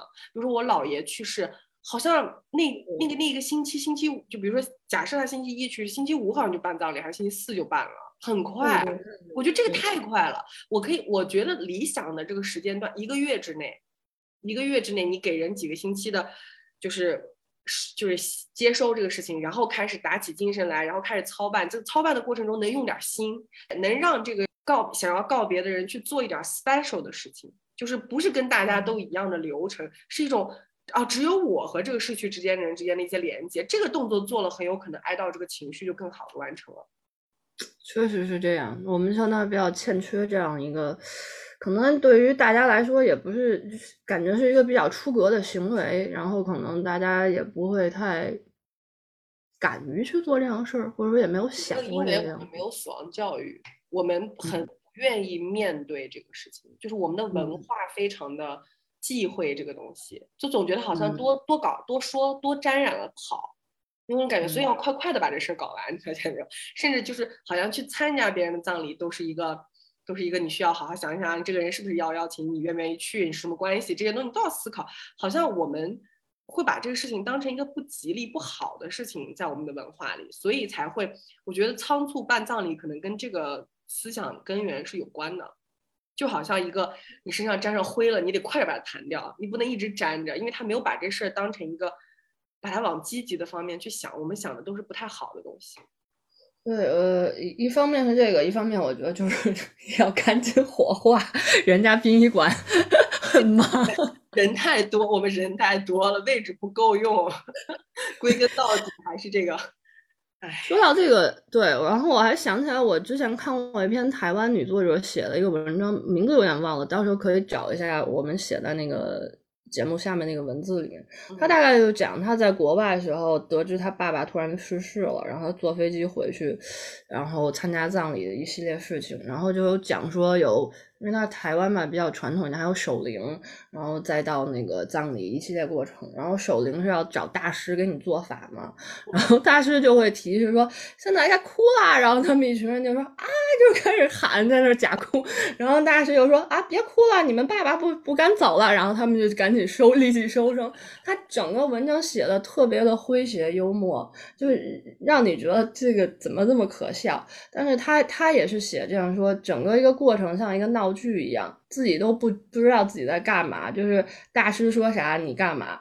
然后呢，到了最后，其实葬礼都过去很久了，好像是在他在飞机上，还是在一个很平常的一个生活的瞬间，他突然想到，就是说过去我们一家人是怎样的，但是那个一个场景再也不可能重现了。那个时候才是他真正的。就是真切感到那个痛苦，然后真切的跟那个父亲告别的那个时刻，所以那个文章我觉得写的真的很好，然后也你读起来感觉娱乐性很强，但是同时你也受到了很大的内心震动，很很想推荐大家有兴趣可以看一下。哎，你说的这个事情让我想起来一个书，就是让我想起加缪的一个小说叫《局外人》。嗯。对，很像他就是那个那个小说是讲，我忘记是哦，是讲存在主义的，应该是，反正那个故事吧，有写的让你就是让你觉得这个人这个男主角非常古怪，就一上来就是他无法去做世社会上世俗上就要求那些事情，比如说啊在葬礼上你要哭你什么的，他完全就是他也不哭，他也不伤心，他做很多这种好像不像社会人的事情，然后其实他是通过这个事情，加缪想写这个故事，可能他就是想反驳，就是。想质疑这这件事有意义吗？就是难道他哭或者不哭啊就能就能表达他有感情还是没感情吗？这些事情其实是没有直接联系的。他跟他母亲之间的感情和他在葬礼上哭不哭其实是没有直接关系的。嗯，但是大家就会拿这个事情去就是 judge 他，就觉得你这个男的真是没心啊什么。他后来干了很多事情都是这样的，所以他那个文章整个就是讲这种很虚无、很存在主义的，就是他有意义吗？这个事情。的意义是谁附加的呢？就为什么它又跟真实东西有关联？它真的有关联吗？就这些 question。你刚刚那个你讲那个女孩写的文章的时候，我就想到，因为她那个一上来也是一个葬礼，就是讲她她妈妈的葬礼，就还挺有意思的。所以其实有的时候，我觉得我们人的真实的情感和我们很形式化的做的事情之间是没有关系的。但仪式感，我觉得糟糕的仪式感就是形式化过重的仪式感。是是。就是它脱离了你真实的感受和情绪，然后你只是去走了一个过程而已，那种对就没有意义的仪式。我突然明白了为什么有人对某一些仪式感有人持我一定要这件事，另一些人持这太没意义了。我觉得就是因为人没有分清楚我所做的这个事儿是不是跟这个参与者本人的情感挂钩。其实回归到我们当时说的，我们想要的仪式感是对参与者本人来说。情感依赖和意义非常重的一个动作。那如果你看待这个动作的时候，你没有把这个动作和和参与者的那个人情感挂钩，你就不能理解这件事。但如果你非常的能看重对方的情感，你就能看重这个动作本身，那你也就能够尊重这个仪式感。所以我觉得可能两边人经常那个矛盾，比如说有些人说我我生日我想要怎么怎么样，这个男的完全忘了，这个男什么都没做，可能是不是就是两个人其实对这个事儿的理解是不一样的？嗯。那个对方不做的人，可能还觉得这有意义吗？做这这些那些那些的，其实跟跟你要过生日和跟我爱你一点关系都没有。但是对另一个人来说，很有可能这个情感和这个动作，它就是连接的。嗯，对他来说就是这样认知的，而对另一些人来说，我不觉得他们之间有关联感。嗯。是是，我觉得这个确实是这样，就是大家是不是心在那是连通在一起的？如果没有连通在一起，可能就会有一些断裂，然后就会对他的理解相当不同。对对，真的，天呐，我们俩就是竟然能聊到把一个破题聊的这么 破题，你自己选的好吗？你也很喜欢。然后我我觉得到节目最后了，我们差的录录的也差不多了啊，我们到。节目最后就大概稍微讲一下那个圣诞节有什么仪式感的计划，因为马上就要过节了嘛，还有还有跨年，你有什么新的计划吗？我圣诞节的话，是我有一个我大学时期的朋友，他会来北京嘛，然后。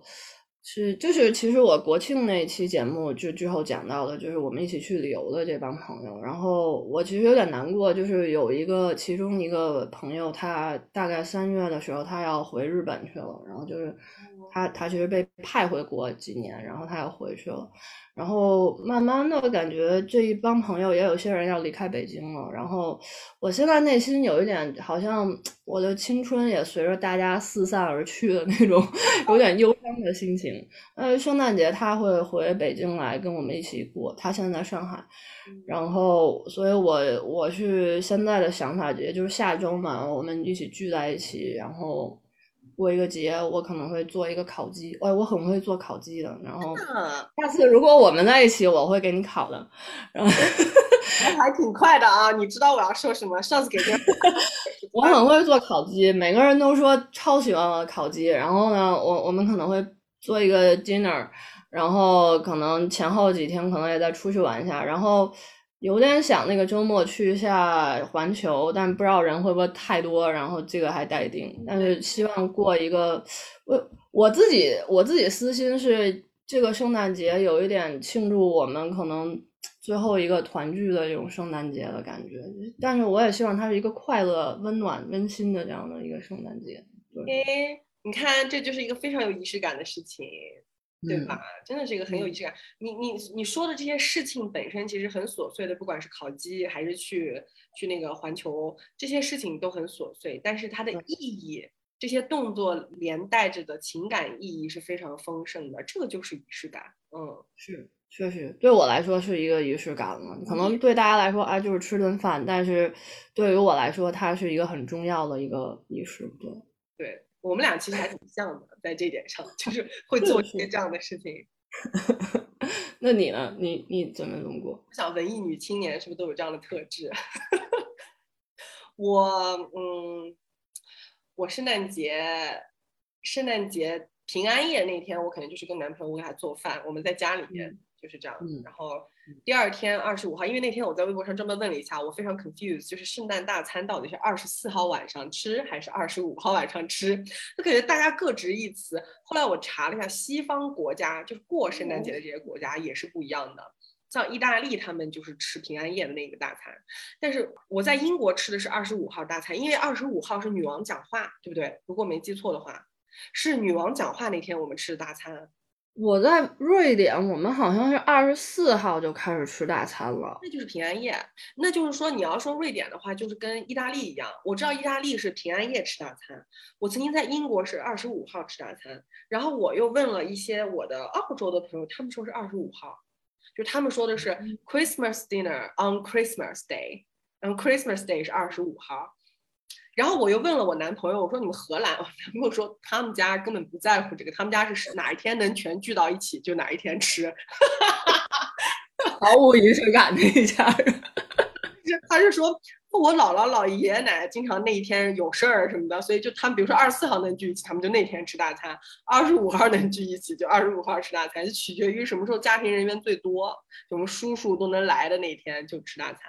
我说啊，好吧，嗯，然后。所以，因为他们家不在乎这个事儿，所以我就定到二十五号了。因为澳洲是二十五号吃，我就定了二十五号。我们俩要去一个，因为我们俩都很喜欢吃泰餐。然后，哦，悉尼有一个吃泰式的 fine dining 的一个地方，挺好玩的，叫月亮餐厅 Moon Restaurant。所以我们二十五号就圣诞节当天会去那儿吃，然后休息一下。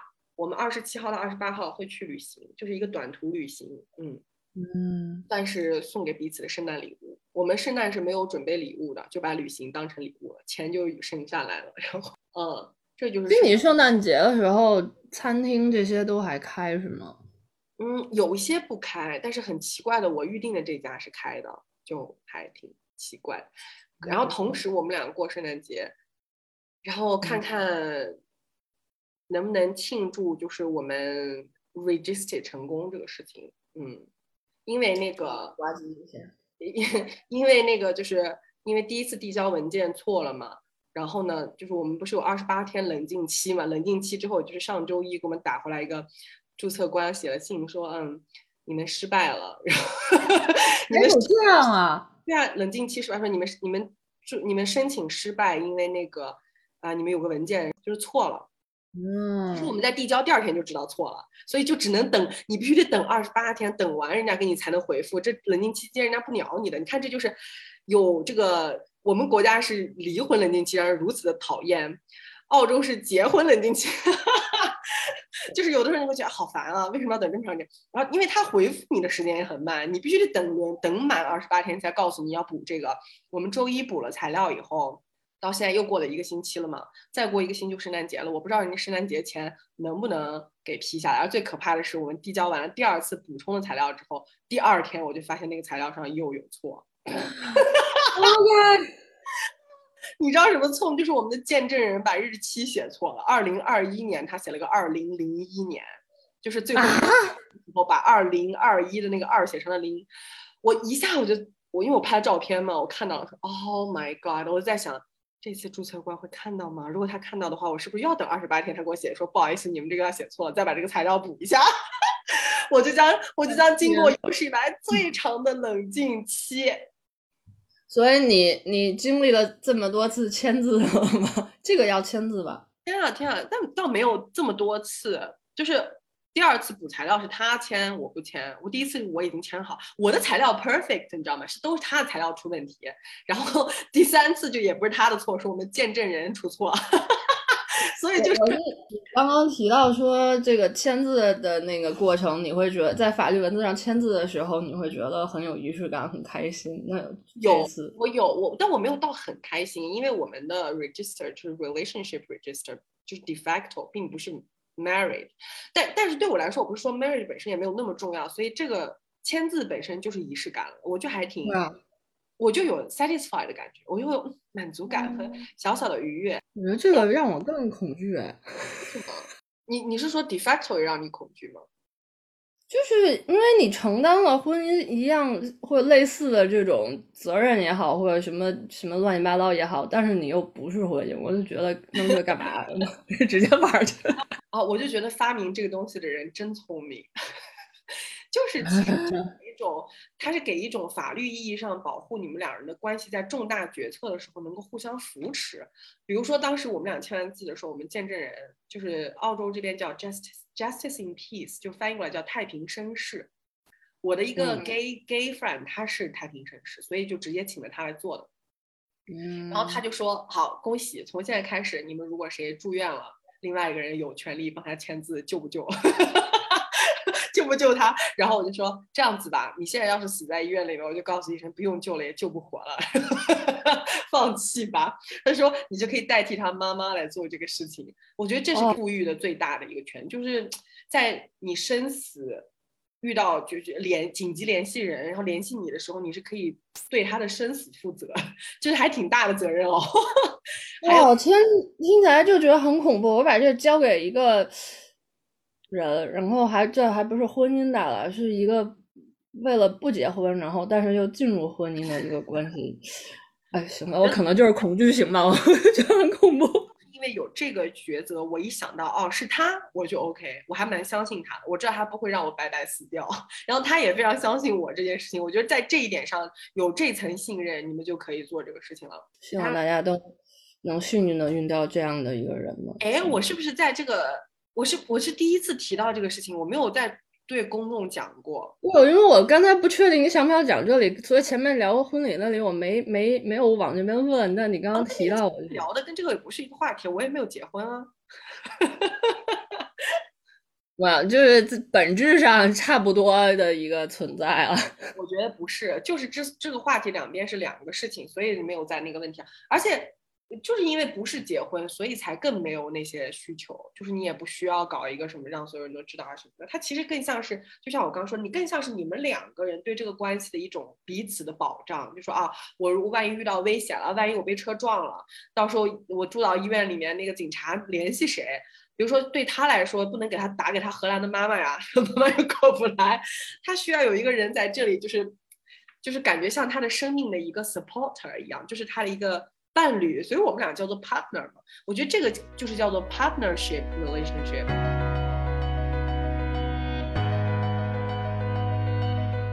Anyway，我觉得今天我们这个这个 podcast 泄露了很多，就是不仅中间留了一个彩蛋，结尾还留了一个大的，我在任何其他其他地方都没有聊过，所以听到这一期的人估计不要到处去说，一定会到处去说的，到处去说哈，就这样子。